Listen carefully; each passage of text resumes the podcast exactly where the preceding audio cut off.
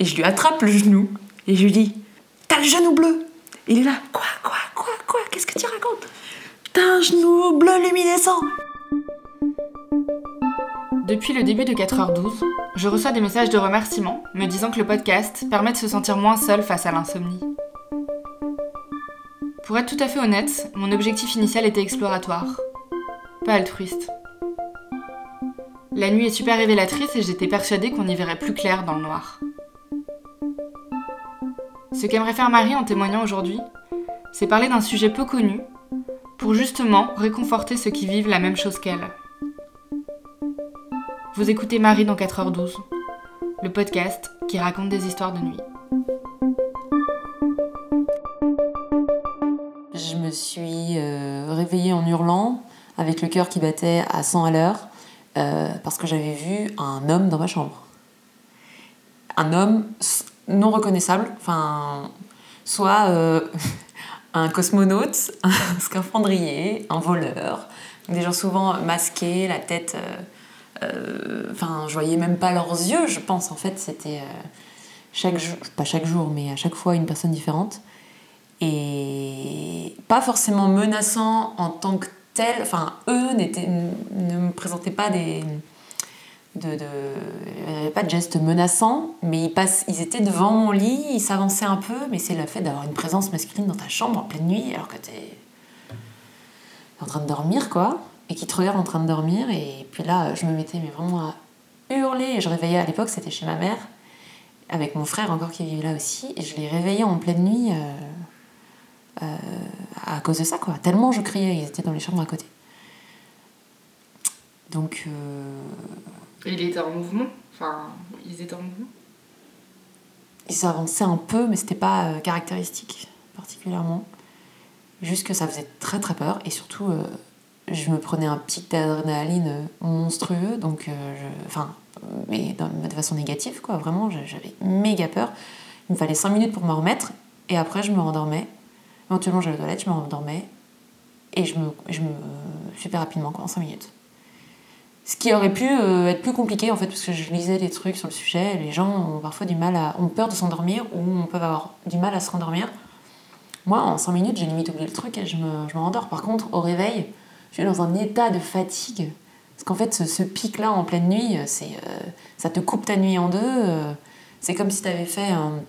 avais été, ce qui est mon cas, en concert un soir, qui t'était pris le shoot d'adrénaline, et puis le lendemain, c'est la descente, quoi. La descente post, post méga énergie, et là d'un coup, impossible de se lever, quoi. Super dur. Je mettais une demi-heure, trois quarts d'heure à me réveiller. J'ai jamais été très du matin et très facile à réveiller, mais là c'était encore pire que tout. Et ça, donc c'était quand j'étais chez ma mère, donc plutôt jeune adulte, premières années de boulot, euh, stage de fin d'études, première année de boulot. Et c'est marrant parce que j'en avais parlé à mon père qui me disait Mais tu sais, ta mère, euh, en fait, elle a eu la même chose à peu près à ton âge, euh, entre 25 et 35 ans. Elle, elle voyait une femme et un enfant avec des coiffes euh, des années Marie-Antoinette et tout, qui se baladaient devant son, devant son lit, enfin devant notre lit à l'époque. Voilà. Et je sais pas, j'ai pas trop creusé avec elle, je sais pas si ça lui faisait peur et tout, mais je me suis dit si ça se trouve, il y a un truc, la maison est hantée, tu vois. Je pensais que c'était un truc lié à la maison. Et aussi parce qu'au bout d'un moment, je me suis dit, bon, il serait temps que je, me, que je parte de chez moi. Donc je pensais que c'était parce que je, je, je, traduisais la nuit par ces euh, angoisses un peu, enfin par ces, par ces terreurs nocturnes. Je traduisais le fait de ne plus en pouvoir, de vivre chez ma mère d'avoir besoin de mon indépendance et de partir de cette maison. Donc j'ai déménagé. Bon, il était temps, j'avais 25 ans, tu vois. J'ai trouvé mon petit appart, euh, ma loc, et mon petit studio qui était cool, c'était mon cocon. Et en fait, assez vite, rebelote. Les premiers, c'était pire que quelqu'un qui était dans ma chambre, c'était un mec qui me, qui me regardait par le, comme si je voyais derrière le rideau de la, fenêtre, de mon rideau occultant, comme s'il me regardait de dehors. L'enfer. Mais ça, ça lui arrivé une fois ou deux. Et après, ça s'est transformé en chose diverses et variées, comme euh, euh, un mur euh, face à moi, un mur d'araignée. des, et, des, des, formes aussi, genre des, comme des rayons dans ma chambre. Ou, beaucoup plus très drôle, celui-ci je le raconte à chaque fois, c'est euh, je me suis fait attaquer par un hélicoptère téléguidé. et en fait, euh, cet euh, hélicoptère me fonçait dessus, vraiment. et là, pour le coup, j'avais, c'était hallucinant à quel point ça, ça me semblait réel, quoi. Il me fonçait dessus et j'ai eu la présence d'esprit de me mettre sous ma couette pour me protéger. Et à chaque fois, je suis allongée dans mon lit, je vois ma chambre et je vois un truc. Donc c'est différentes formes euh, face à moi. Euh, et les premières fois, ça me faisait vraiment méga méga peur, surtout quand c'était des hommes.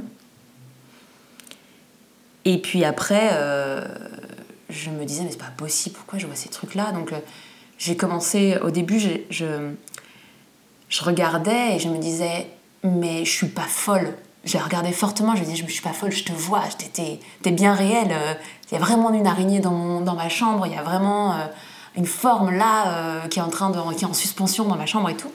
Et puis plus je fixais le truc, plus évidemment ça disparaissait.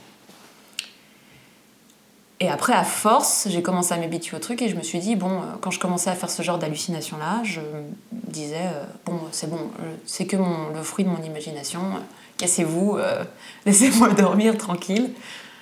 Et ça disparaissait aussi. Et c'était de moins en moins violent, c'était de moins en moins euh, effrayant, parce que j'étais de plus en plus le contrôle de ce truc-là, parce que j'avais appris un peu à le gérer en fait. Euh, mais sans trop savoir ce que c'était. Et j'en ai quand même pas mal parlé avec euh, une psy. On cherchait les causes éventuelles, les liens que je pouvais faire, et tout ce que je pouvais lui dire, c'était ben, peut-être que ça m'arrive quand je suis stressée, parce que c'était mes premières années de boulot, ou mes changements de mes nouveaux boulots, mon nouveau boulot. Euh, j'étais, euh, je pense, pas mal stressée, j'encaissais beaucoup de, pression, de stress dans la journée, et je me suis dit, bah, je ne vois que ça, en fait, je pense que c'est le stress du jour qui ressort la nuit. Et parce que, en fait, je pense que dans la journée, je suis dans le contrôle pas mal de ce que je fais pour, que, pour tout faire bien. Et la nuit, je me retrouve allongée à ne pas pouvoir faire grand chose de plus que d'observer ce truc-là. Et je peux pas agir réellement dessus, même si à force j'ai réussi à faire, mais en fait ça, me, ça vient me, m'embêter, mais je peux pas le contrôler ce truc-là. C'est le fruit de mon imagination, mais c'est là et je. je ben, ouais, j'ai. Ça me. Je sais pas, en tout cas, ça me, fait peut-être. Euh, ça me poussait peut-être à relativiser un peu euh, cet hyper-contrôle de la journée. En tout cas, c'était la contrepartie, quoi.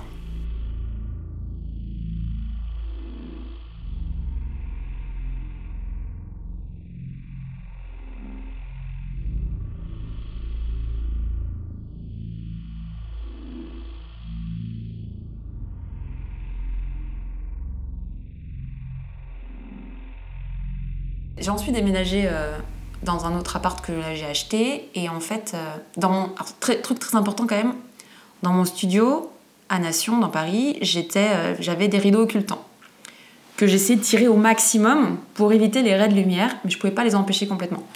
Tirer à tel point que je mets du scotch parfois pour que ça colle à la fenêtre, enfin, ou que ça colle au rebord de la fenêtre. Quoi.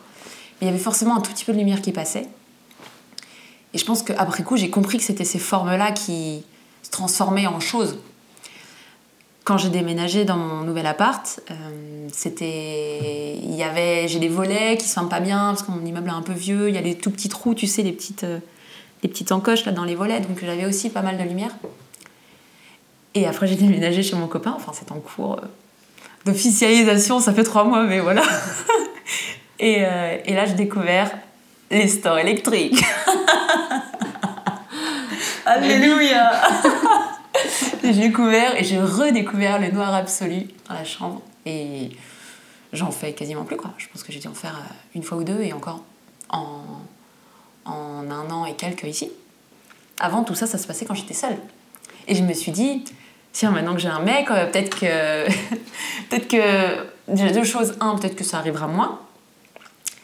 Ou à l'inverse, euh, je me disais, putain, si ça arrive, la honte, et euh, j'ai pas envie de lui faire passer une sale nuit parce que je me mets à crier quoi, en pleine nuit, et lui, il va aussi se prendre le pic euh, de stress et être fatigué le lendemain, donc ça me, ça me gênait pas mal, quoi. Mais c'est pas arrivé tant de fois que ça, peut-être parce que je me sentais bien en confiance avec, avec lui et plutôt même protégée. Euh, et une fois, c'est arrivé.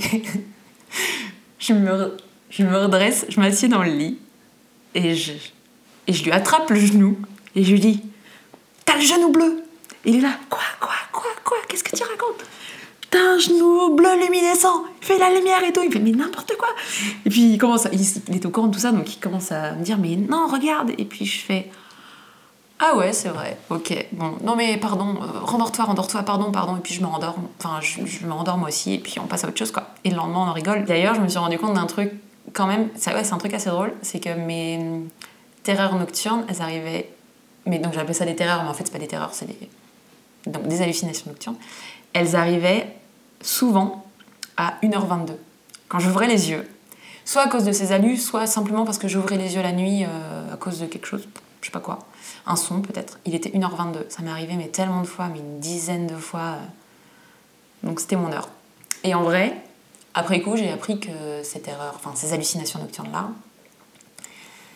en fait, c'était, elles arrivaient dans la première phase du sommeil, à la fin du sommeil paradoxal, là où tu fais le plus de rêves, avant de rentrer dans le sommeil euh, profond. Et ça s'appelle en fait euh, un état hypnagogique qui est cette phase où euh, tu vas passer d'un état à l'autre et c'est souvent dans cette phase-là où ton corps s'est tellement détendu pour rêver qu'en fait, pour te permettre de rêver, qu'en fait il est complètement statique et que tu, ne contrôles plus ton corps, tu contrôles plus tes muscles. Ce qui, je crois, est euh, ce qui génère les fameuses paralysies du sommeil euh, dont on entend de plus en plus parler.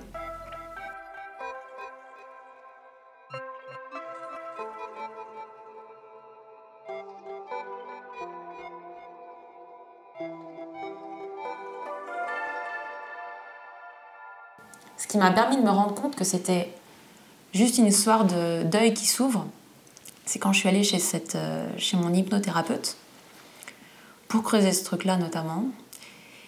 Et euh, grâce à lui, grâce à une séance d'hypnose où du coup j'étais euh, dans mon, fauteuil, il était face à moi, j'avais les yeux fermés, j'étais en train d'être dans mon... C'était quasiment de l'auto-hypnose en fait parce qu'il a pris ma moto hypnotisée pour, me, pour calmer justement, pour gérer justement mon niveau de stress dans la journée sûrement mieux dormir le soir. Je pense que ça marche pas mal.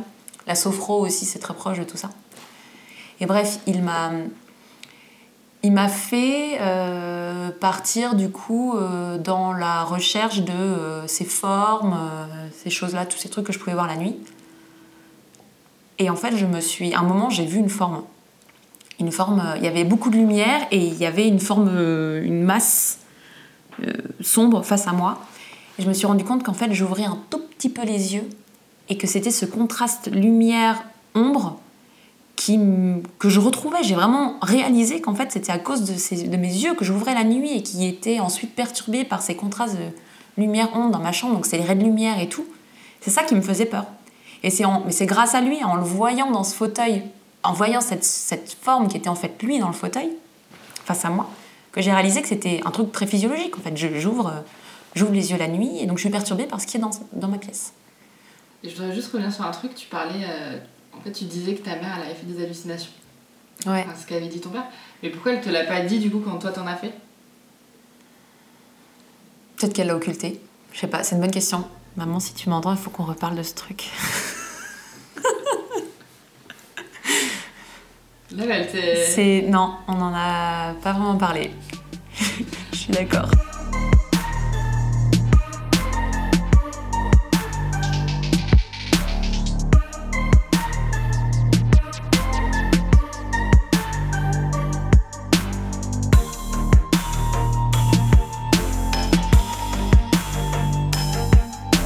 Dans un article de Paris Match intitulé Les visiteurs de la nuit, j'ai découvert qu'il existe un documentaire de Rodney Asher sur le sujet de la paralysie du sommeil et des hallucinations nocturnes. Il s'appelle The Nightmare et a été présenté au festival Sundance en 2017.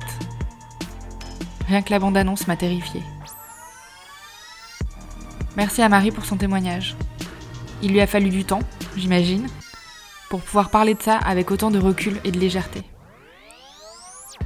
N'hésitez pas à m'écrire si vous aussi vous souhaitez prendre la parole dans 4h12 ou si simplement cet épisode vous a touché. Salut